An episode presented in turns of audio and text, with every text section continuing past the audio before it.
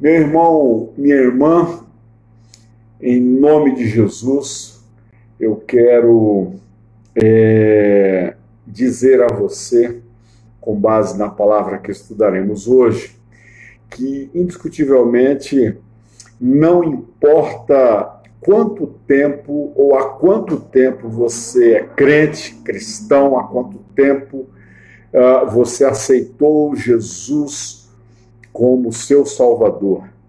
Não importa qual é o seu grau de instrução, qual é o seu grau de formação intelectual, não importa quantas faculdades você tem e não importa se você sequer tem uma faculdade ou mal tem o primário, quem sabe, semi-analfabeta ou analfabeto. Não importa, não importa.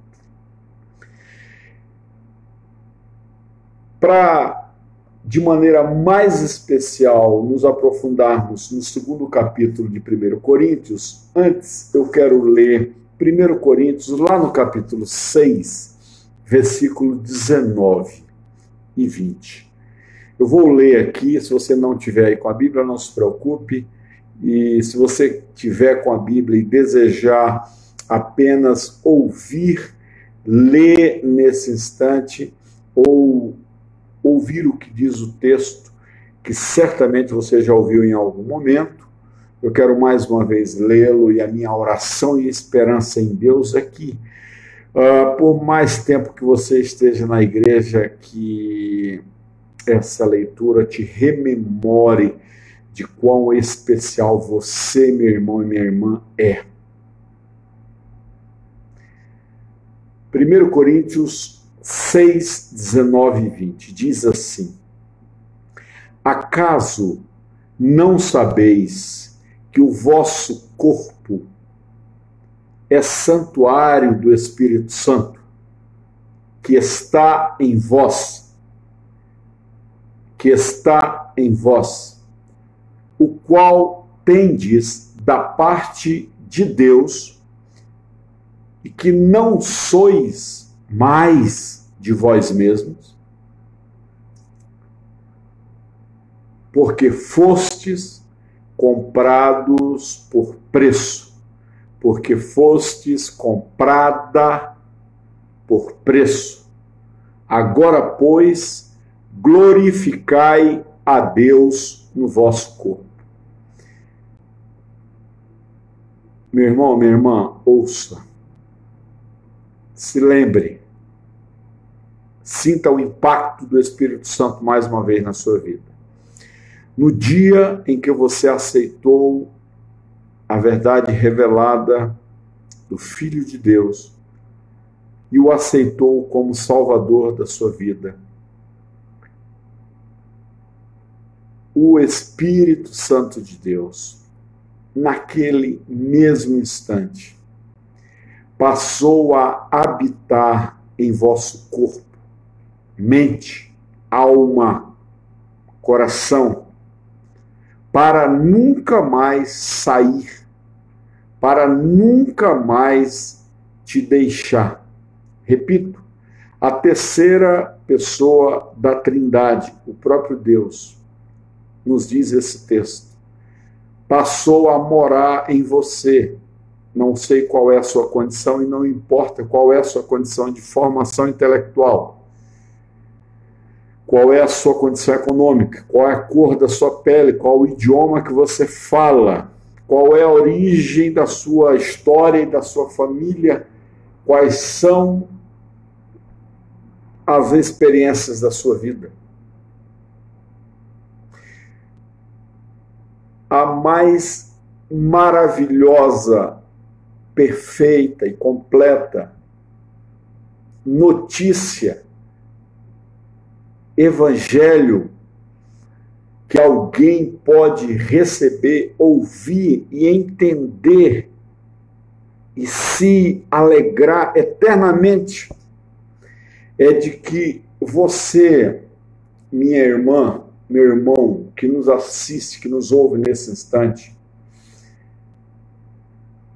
é santuário do Espírito Santo de Deus que está em vós. Que a partir daí não sois mais de vós mesmos.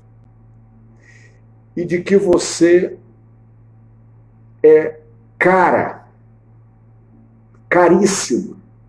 Não há ouro ou prata, diamante, moeda, dinheiro na face da terra que seja capaz de comprar ou de valer mais do que você. Porque você e eu fomos comprados pelo preço do sangue da primeira pessoa, da segunda pessoa da Trindade, Jesus Cristo. E você foi salvo através do sacrifício de Jesus Cristo pelo nosso Deus soberano e a terceira pessoa da Trindade passou a morar em você. Meus irmãos e irmãs, o primeiro capítulo, o segundo capítulo de 1 Coríntios diz: Eu, Paulo, quando fui ter convosco, quando fui morar em Corinto para plantar uma igreja, para anunciar o testemunho de Deus, para pastorear essa igreja que eu estava criando, eu não fui e não o fiz com ostentação de linguagem e de sabedoria humana. Eu tomei uma decisão de nada saber entre vós, senão a Jesus Cristo, o crucificado, a Jesus Cristo, a pessoa, segunda pessoa da Trindade, o crucificado, a obra de Jesus Cristo. E foi em fraqueza, temor e grande tremor que eu cheguei em Corinto e que passei a morar e a habitar entre vós.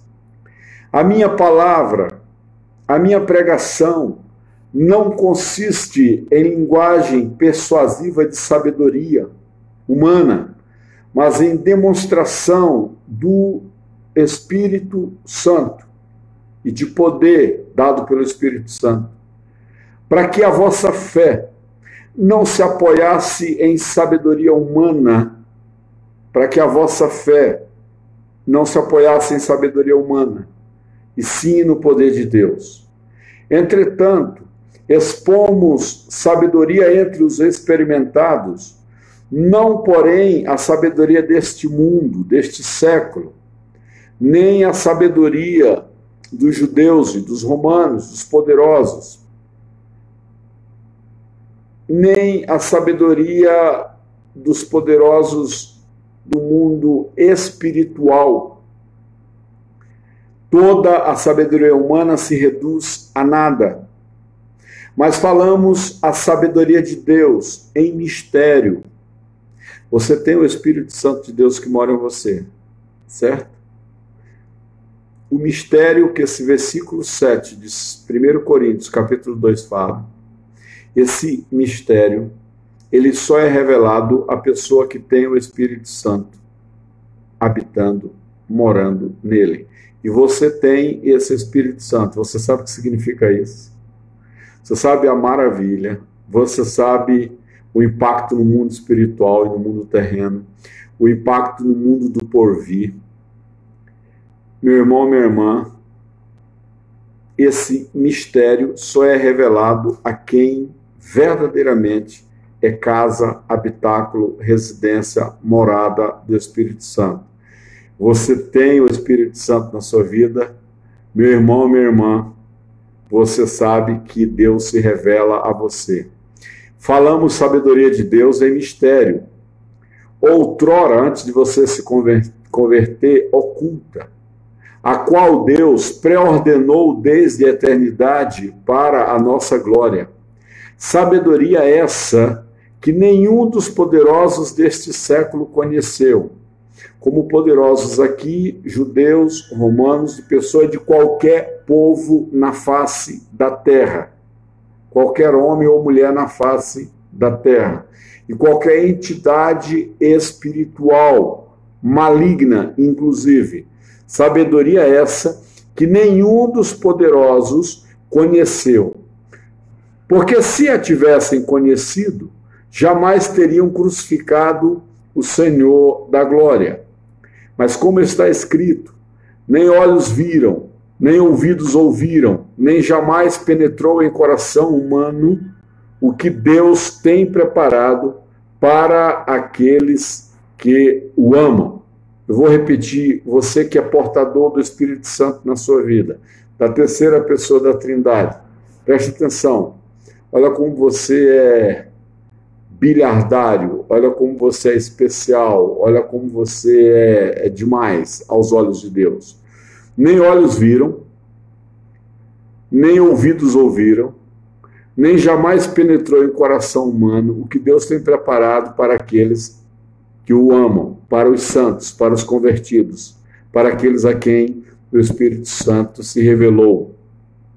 Mas Deus revelou pelo Espírito Santo, porque o Espírito a todas as coisas perscruta, até mesmo as profundezas de Deus o Espírito Santo que mora em você, terceira pessoa da Trindade, ele perscruta o interior, as profundezas de Deus. Em outras palavras, Deus se revela a você, meu irmão, minha irmã. Não importa quanto tempo você é crente, não importa qual é o seu grau de é, conhecimento humano, não importa se você não leu a Bíblia inteira ainda, não importa se você, porventura, às vezes, ao ler um versículo, diz: Poxa vida, não consigo entender, humanamente falando, me é complicado. Você tem o Espírito Santo em você que pode te mostrar, te revelar, te dizer, até mesmo as profundezas de Deus. Porque qual dos homens sabe as coisas do homem, senão o seu próprio Espírito, que nele está? Assim também as coisas de Deus ninguém as conhece senão o Espírito de Deus. Vou repetir: as coisas de Deus, ninguém que não tem o Espírito Santo de Deus as conhece. Mas, senão o Espírito de Deus. Ora, nós, você e eu, não temos recebido o Espírito do mundo, e sim o Espírito Santo que vem de Deus, para que conheçamos o que por Deus nos foi dado gratuitamente. Você não merecia e Deus te salvou. Deus te elegeu, Deus te predestinou muito antes de você nascer, muito antes do Senhor formar a terra. O Senhor já predeterminou que você seria amado e salvo por ele, escolhido por ele, o qual nos foi dado pela graça do Senhor. Disto também falamos, não em palavras ensinadas pela sabedoria humana, mas ensinadas pelo Espírito Santo, conferindo, conferindo coisas espirituais com coisas espirituais. Quem não é crente, quem não tem o Espírito Santo, meus irmãos e irmãs, não tem como, não há possibilidade de entender as coisas de Deus, de conhecer os pensamentos do Senhor. Quem não é salvo, quem não aceitou Jesus Cristo como seu Salvador, nunca compreenderá uma vírgula, um tio, um ponto da palavra de Deus. Não tem como. Pode ter três doutorados em Bíblia 40 idiomas, conhecer de Gênesis a Apocalipse, ter lido a Bíblia 200 vezes. O Espírito Santo de Deus lacra, fecha as cortinas do entendimento daqueles que não foram salvos, separados, chamados por Deus de santos. Porém, o homem natural, não convertido, a palavra homem natural aqui é o não convertido, quem ainda não aceitou Jesus como Salvador, quem ainda não tem o Espírito Santo morando dentro de si. O homem natural não aceita as coisas do Espírito de Deus, Você pode morrer de gritar, de desenhar, de tentar enfiar goela abaixo, cabeça adentro de alguém que ainda não foi salvo, o entendimento ou uma instrução da palavra de Deus. Esse texto está dizendo o seguinte: não adianta. Não adianta. É jogar pérolas aos porcos. Ele não vai entender as coisas do Espírito de Deus. Porque as palavras dadas por Deus, as instruções concedidas a quem é casa, habitáculo do Espírito Santo, para essas pessoas é loucura. O texto diz, porque eles são loucuras e não pode entendê-las, porque elas se discernem espiritualmente. Só através do Espírito Santo é possível de ser compreendida. Entende, querido, o valor que você tem? Você consegue perceber o quão maravilhosa é a sua existência, por mais complicada que humanamente seja. Tenho me compadecido muito desde que eu cheguei aqui em Arapongas, em especial da Lucimere, uma irmã nossa aqui, é querida membro da nossa igreja. A Lucimere, eu conheço algumas pessoas que sofrem enxaqueca. A Juliana, esposa do pastor Fernando Lucas, é uma pessoa que eu sei que tem enxaqueca permanente, assim. Uh, mas é surpreendente, acho que a sorte do, do Dr. Saulo sofre bastante com enxaqueca. Se eu não me engano, a Suelita Nuri. Mas, irmãos, o caso da Lucimere me impressiona, porque é 24 horas com dor de cabeça e que, dependendo do ambiente, do dia, se assevera a dor de cabeça. Por exemplo, sua netinha estava com uma febre, havia ali uma preocupação, aumenta a dor de cabeça. E eu fico imaginando, meu Deus, terrível, cruel. É verdade, não é fácil. Nem a Lucimere e nenhum de nós estamos sujeitos a, a, não ter problema. Ou seja, todos nós estamos sujeitos a ter problemas os mais brutais, difíceis passar por circunstâncias pesadas, tristezas que nos afogam a alma, o desejo de ter filhos e não ter filhos, o desejo de ser avó e não ser avó, o desejo de casar e não casar, o desejo de ter um emprego estável e não ter, o desejo de mudar para uma cidade e nunca mudar, passar a vida sonhando, o desejo de se livrar de uma determinada enfermidade e não se livrar. Ainda que todas essas labutas uh, nos cercam e de fato nos atinjam, meus irmãos e irmãs, tem algo que ninguém jamais poderá. Não há dor, não há pobreza, não há poderoso deste mundo, poderoso deste mundo e nem do mundo maligno espiritual que possa arrancar e tirar de nós o Espírito Santo de Deus que mora em nós. E isso é maravilhoso, porque a palavra do Senhor nos lembra nesse texto que o homem não convertido, ele não entende as coisas do Espírito de Deus porque eles são loucuras e não pode entendê-las porque elas se discernem apenas espiritualmente. Porém, o homem espiritual julga todas as coisas, mas ele mesmo não é julgado por ninguém. Por quem conheceu a mente do Senhor, quem os possa instruir. Nós, porém, temos a mente de Cristo. Esse texto ele te irmana, ele te liga, ele te associa, ele te traz a condição de gêmeo, de gemelar, de siamês, crudado, colado a Jesus Cristo, ao Espírito Santo. A mente de Deus é dada a ser conhecida apenas por aqueles que tem o Espírito Santo de Deus. E eu não falo de conhecimento interpretativo, teórico da palavra de Deus, mas de vida que pulsa a partir do coração e do pensamento de Deus na vida do cristão. Inclusive o inexplicável. E aqui, irmãos, apenas para nos aprofundarmos ainda um pouco mais. Corinto era, na verdade, uma cidade completamente entremeada, lotada, cheia, plena do pensamento do, do pensamento secular. Corinto era uma cidade que pulsava nela a filosofia. Os filósofos amavam em praça pública discursarem por horas. Se valorizava excessivamente a oratória, a capacidade de se convencer alguém através da palavra, o discurso, a homilética, a técnica de comunicação era absolutamente valorizada de forma enorme na cidade de Corinto.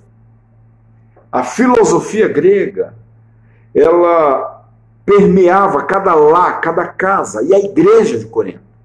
Então, quando Paulo começa o capítulo 2, Paulo de cara diz assim à igreja: olha, a despeito de vocês valorizarem enormemente os pensadores, os filósofos, os professores, os oradores, de vocês gostarem de ouvir excelentes, belos e rebuscadas palavras, discursos, sermões. Quando eu cheguei aqui em Corinto, diz o apóstolo Paulo logo no início, eu tomei uma decisão. Eu não, por mais que eu tenha condição e conhecimento teórico, e todos nós aqui já falamos várias vezes, do preparo teológico, do preparo de oratória, do conhecimento de filosofia do apóstolo Paulo, do conhecimento de religião do apóstolo Paulo, percebam, diante da igreja, ele diz assim: Eu cheguei aqui nesta igreja com temor e tremor. Eu cheguei aqui nessa igreja e tomei uma decisão ao plantar a igreja de Corinto e ao caminhar com os crentes de Corinto.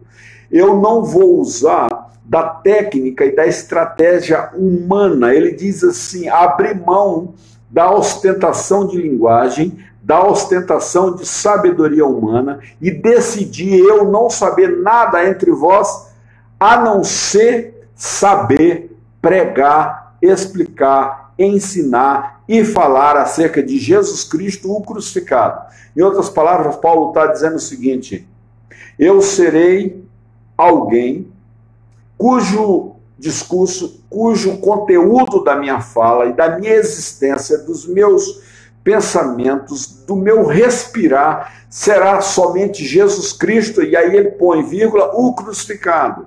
Quando ele fala Jesus Cristo, ele diz assim: tomei a decisão de falar abundantemente acerca da pessoa de Jesus Cristo. E aí ele diz: e também acerca da obra de Jesus Cristo, Jesus Cristo o crucificado. Exatamente isso que o apóstolo Paulo quis dizer. Então, ele também diz: eu poderia chegar aqui, eu tenho condições, eu tenho biografia, eu tenho currículo vitae para chegar aqui em Corinto e apresentar os meus diplomas, mas eu decidi lançar fora, esconder, guardar todas as minhas condições humanas, todos os meus diplomas, a minha capacidade de oratória para falar a vocês apenas acerca de Jesus Cristo, o crucificado, da pessoa e obra de Jesus Cristo. E ele diz: eu cheguei em fraqueza, temor e grande tremor. Foi assim que eu estive entre vós. Os irmãos se lembram que Paulo está escrevendo uma carta para uma igreja com bilhões de problemas, chata, desagradável, bizarra, orgulhosa, vaidosa, briguenta, imatura, uma igreja dividida em grupos, uma igreja que estava respirando ameaças entre os irmãos, irmãos levando irmãos para a justiça, confusão em todas as áreas. Paulo, antes de entrar nos assuntos, ele traz de maneira maravilhosa e linda um dos capítulos mais maravilhosos da teologia reformada, irmãos. E aqui ensina que somos portadores do Espírito Santo de Deus. E isso faz com que a igreja pare um momentinho, porque ela inicialmente, os irmãos ou as pessoas que estavam se convertendo e chegando naquele grupo, começaram a, ainda que por curiosidade, olhar o discurso diferente do apóstolo Paulo e ouvirem, na verdade, que Paulo estava dizendo: eu não estou preocupado com a técnica de comunicação, eu estou preocupado com o conteúdo daquilo que eu vim ensinar, pregar e viver, respirar entre vocês. Paulo disse assim: a minha única razão de existência é respirar, viver, testemunhar Jesus Cristo, o Cristo crucificado. E aí o apóstolo Paulo se aprofunda e continua conversando com uma igreja que habitava num ambiente extremamente liberal. A Corinto era uma cidade uh, que cultuava demais o corpo, o sexo, uh, o, o, as práticas homossexuais as mais diferentes, a, a, questão do adultério, a infidelidade, era uma igreja que supervalorizava as expressões físicas, os prazeres da carne em detrimento à verdadeira ou à reflexão que pudesse de alguma maneira fazer com que o cristão pensasse não apenas no prazer, no aqui e no agora, mas na eternidade e também naquilo que há de mais precioso, conhecer o coração de Deus. De maneira que o apóstolo Paulo, então, aqui na carta aos Coríntios, ele maravilhosamente trata desse assunto já de cara nesses primeiros versículos, e ele então entra a partir do quinto versículo, especialmente no tema principal, que é: Eu vim falar a vocês acerca da pessoa de Jesus Cristo e de Jesus Cristo o crucificado, a sua obra. Eu quero dizer também que logo no início desses versículos, Paulo diz o seguinte: olha, eu não estou atrás aqui de um fã-clube. Há aqui em Corinto e há aqui na igreja várias pessoas que valorizam a liderança particular e pessoal de pessoas.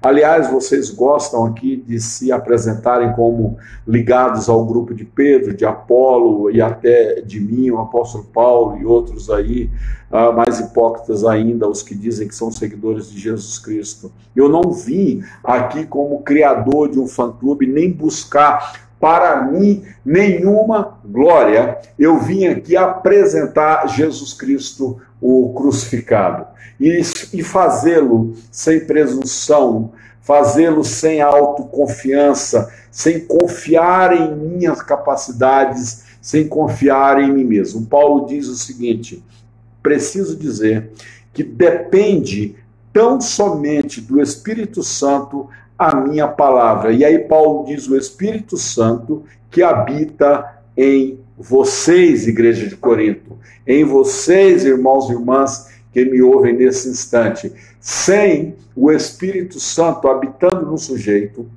absolutamente ele pode falar dia e noite acerca da Bíblia, acerca de um suposto Deus, mas absolutamente esse discurso será oco, será vazio. Se não há poder do Espírito, se não há Espírito Santo habitando na pessoa, não há pregação real do Evangelho. Aliás, Martin Lloyd Jones, um pregador britânico, tem uma frase clássica: se não há o Espírito Santo e o poder do Espírito Santo, não há pregação. Amados irmãos, a pregação ela não pode ser, hipótese nenhuma, não fala apenas da pregação de púlpito, mas fala também do testemunho da vida diária do cristão. Ela não pode ser, em hipótese nenhuma, apenas uma peça de oratória ou uma interpretação, ou um crente fake no seu dia a dia, um crente falso que tenta ou que quer testemunhar aí a Jesus Cristo mas na verdade ele de fato não conhece a Jesus Cristo.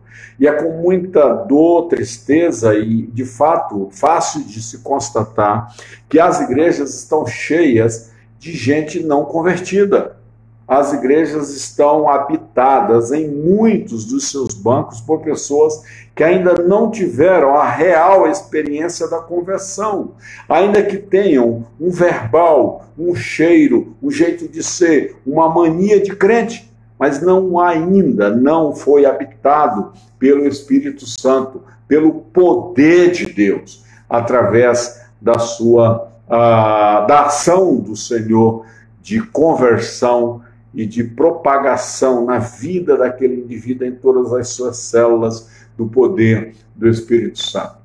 Paulo então quer que a igreja de Corinto confie nele, não como mensageiro humano, mas como mensageiro de Deus. Em outras palavras, essa, essa preocupação de Paulo se aplica também a você e a mim. Se pararmos para pensar que o Espírito Santo de Deus habita em nós, ele habita em nós não para sermos peça de decoração e não apenas para nos orgulharmos disso e batermos no peito como bonitões e bonitonas, que diz eu sou casa e morada do Espírito Santo, muito além da alegria e da divulgação dessa maravilha que é a bênção do Espírito Santo habitando em nós, temos que ter cuidado para que isso não se transforme numa pedra de tropeço. E temos que pensar o porquê Deus habita em nós e se estamos cumprindo o que Deus desejou quando nos separou muito antes de nascermos para seus filhos e filhas e para que sejamos casa dele. Amados irmãos, o conteúdo da vida do cristão, dos seus atos, das suas palavras devem refletir o fato de que o Espírito Santo mora nesse indivíduo. Então o apóstolo Paulo, ele se apresenta como mensageiro de Deus porque ele é casa, morada do Espírito Santo e vive para a glória de Deus. Então, a pergunta que eu faço a você e a mim é: maravilha, bênção, notícia espetacular sermos morados do Espírito Santo. Mas o que que isso tem redundado em, de fato, testemunho vívido do Evangelho? Interessante que a palavra aqui nos versículos, em especial de 6 a 9, nos diz assim: entretanto, expomos sabedoria entre os experimentados, não porém a sabedoria deste século, nem a dos poderosos desta época que se reduzem a nada, mas falamos a sabedoria de Deus em mistério, outrora oculta, o qual Deus pré-ordenou desde a eternidade para a nossa glória. Sabedoria essa que nenhum dos poderosos deste século conheceu.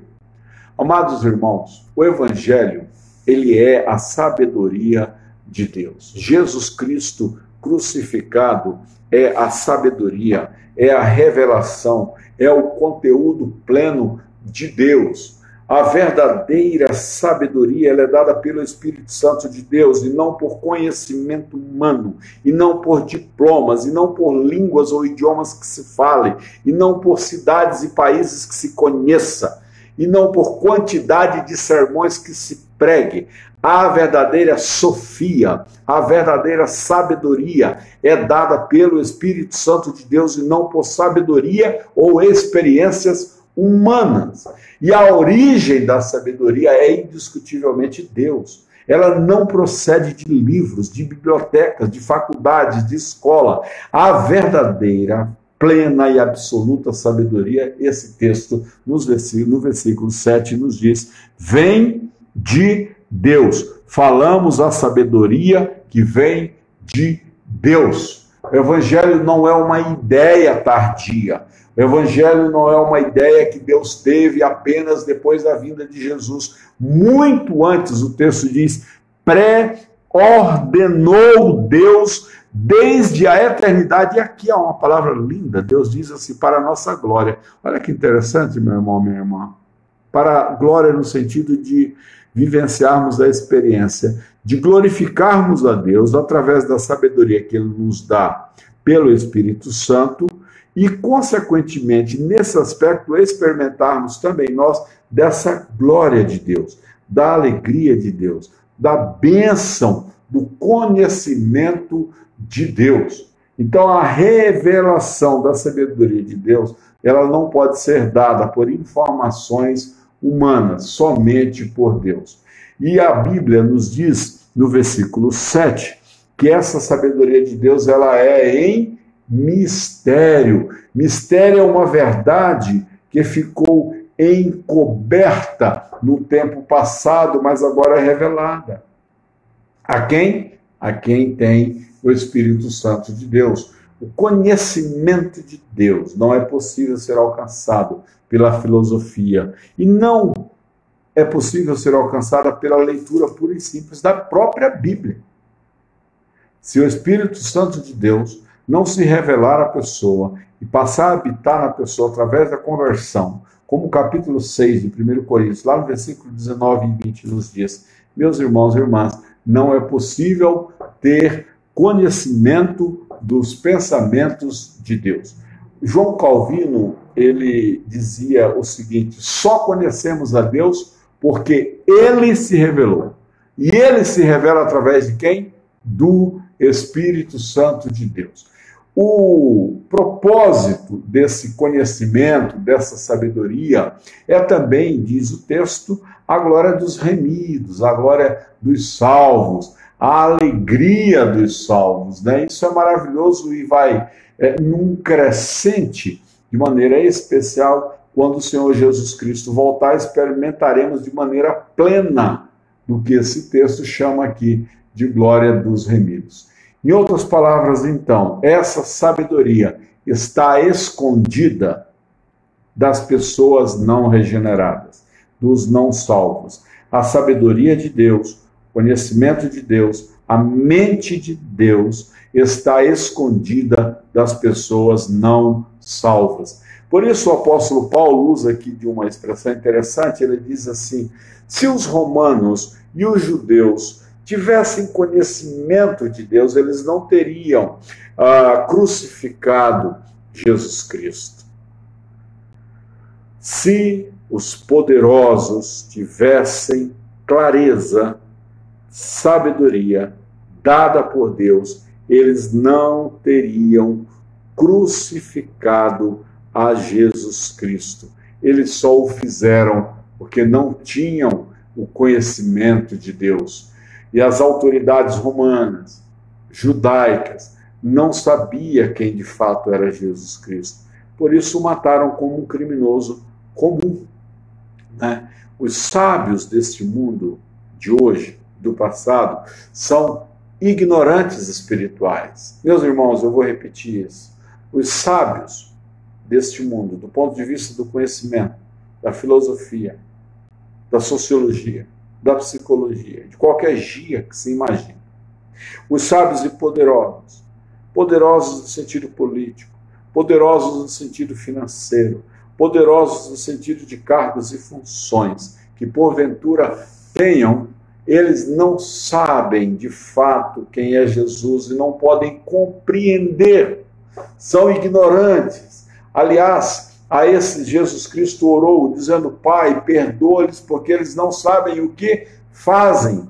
Lá em Lucas, no capítulo 23, no versículo 34, Jesus Cristo ora, inclusive, pelos ignorantes, porque Jesus Cristo foi crucificado em nosso lugar. Jesus Cristo está preparando um lugar onde habitaremos. E aí o texto diz assim: nem olhos viram, nem ouvidos ouviram, nem jamais penetrou em coração humano o que Deus tem preparado para aqueles que o amam. O evangelho é revelado pelo Espírito Santo através de quê? Da palavra de Deus.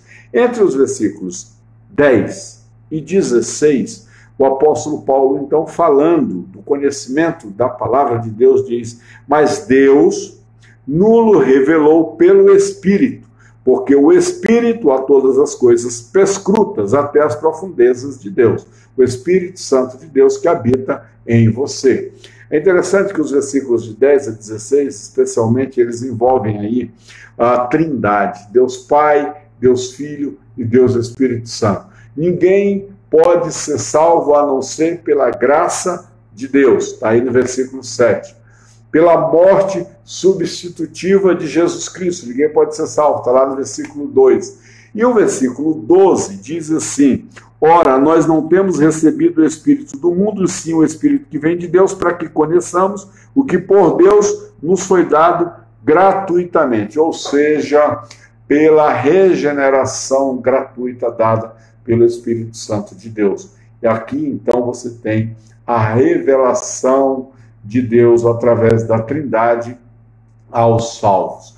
De maneira que o Espírito Santo ele habita no cristão, para que conheçamos o que por Deus nos foi dado gratuitamente. Sim, o Espírito que vem de Deus. No momento em que você crê em Cristo, o Espírito Santo entra no seu corpo e faz dele templo de sua habitação. É lá os versículos 19 e 20 do capítulo 6. Não sabeis vós que vocês são santuário de Deus, templo do Espírito Santo. Por isso, nós não recebemos a sabedoria deste mundo, do presente século, mas a sabedoria que vem do Espírito Santo de Deus. Os versículos 10 e 11 nos dizem que o Espírito Santo perscruta, que ele sabe, que ele conhece intimamente o coração daqueles em que ele habita.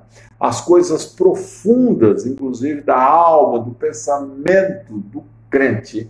O Espírito Santo que habita nele perscruta, e não como um curioso, e não como um policial, e não como um capitão do mato, e não como alguém que está ali para fiscalizar, mas ele perscruta, conhece o seu pensamento, o seu coração, para te revelar ainda mais Deus, para que você saiba fazer o que Deus espera e deseja que você o faça pela sua sabedoria, dada por Ele através do Espírito Santo que habita em você, sucumbindo, colocando assim debaixo da vontade do Espírito Santo de Deus, ações, atitudes e pensamentos que por vezes querem se sobrepor à vontade de Deus para a sua vida e para a minha.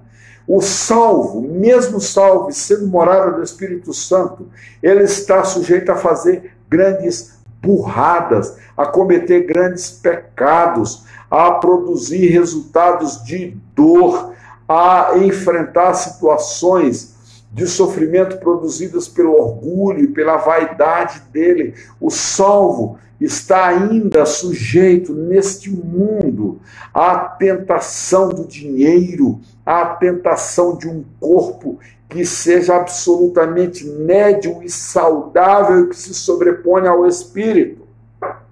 Não estou dizendo que o cuidado com o corpo, não estou dizendo que o trabalho que dignifica o homem e que o dinheiro não é importante.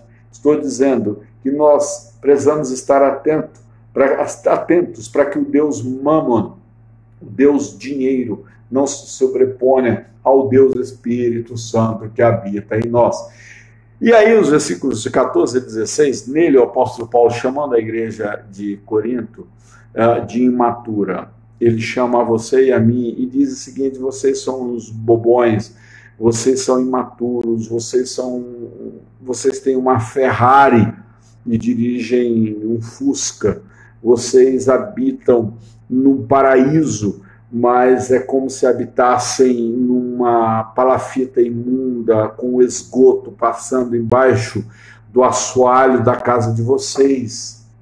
Paulo então chama a atenção a partir do versículo 14, dizendo o seguinte: cuidado para vocês não viverem uma vida lixo como os que ainda não têm o Espírito Santo habitando em si. É o homem natural que não aceita essas coisas do Espírito de Deus porque eles são loucuras, mas vocês às vezes agem como se não conhecessem o coração, a mente, os pensamentos de Deus. O apóstolo Paulo diz o seguinte: olha, o Espírito Santo é quem leva os crentes à maturidade. O não crente, ele não entende a mente de Deus, ele não aceita a vontade de Deus e as coisas de Deus. Ele não entende, o texto diz, porque elas não se discernem espiritualmente entre si, se não houver ação do Espírito, do Espírito Santo, eles não aceitam as orientações do Evangelho porque eles parecem bobagem, loucura, estupidez. Mas vocês, diz Paulo a Corinto, diz o Senhor Jesus a você e a mim. Cuidado, vocês precisam ter maturidade espiritual. É o homem natural. É o homem natural que não tem acesso, não entende e não aceita as coisas de Deus. Rejeita as coisas de Deus. E às vezes vocês agem à semelhança dos homens natural ou dos homens que ainda não se converteram. O homem espiritual ele entende e ele aceita as coisas de Deus. O homem espiritual, no meio do sofrimento e no meio das limitações e lutas que ele passa e experimenta na sua vida, pelo Espírito Santo ele discerne e entende que Deus por vezes permite que ele passe por aquilo, que ele ande naquele terreno terrível, que ele experimente até daquela dor, exatamente para que ele não se sobrepeça, para que ele não perceba a ação de Deus como algo pequeno na sua vida, mas para que ele se lembre que Deus tem planos, projetos, alvos, metas para a vida dele, que são muito mais importantes do que os alvos e as metas estabelecidas no coração de um homem que não tem ainda o Espírito Santo. Quem não tem o Espírito Santo tem como alvo máximo o quê? Amealhar mais recursos, ter mais uma empresa. O homem que não tem o Espírito Santo de Deus ele se agarra nos prazeres deste mundo, nos prazeres que o corpo pode oferecer, que são passageiros temporários, que o dinheiro oferece, um cofre recheado de dinheiro, dinheiro sujo, dinheiro fruto de corrupção. O sujeito abre aquela porta do cofre e aquele dinheiro é completamente imoral, mas ele se sente seguro naquele dinheiro, naqueles maços de dinheiro. Ou o homem natural se agarra e se apega nos diversos diplomas que ele tem pendurados na sua parede, ou na casa de piscina que ele mora, ou na bajulação das pessoas que o cercam e o chamam de pessoas importantes. O homem natural, ele se agarra nesses prazeres.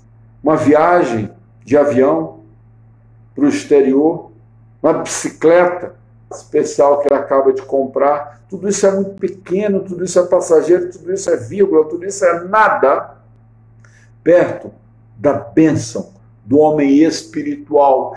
O texto diz assim: ele conhece a mente de Cristo, ele conhece a mente de Deus.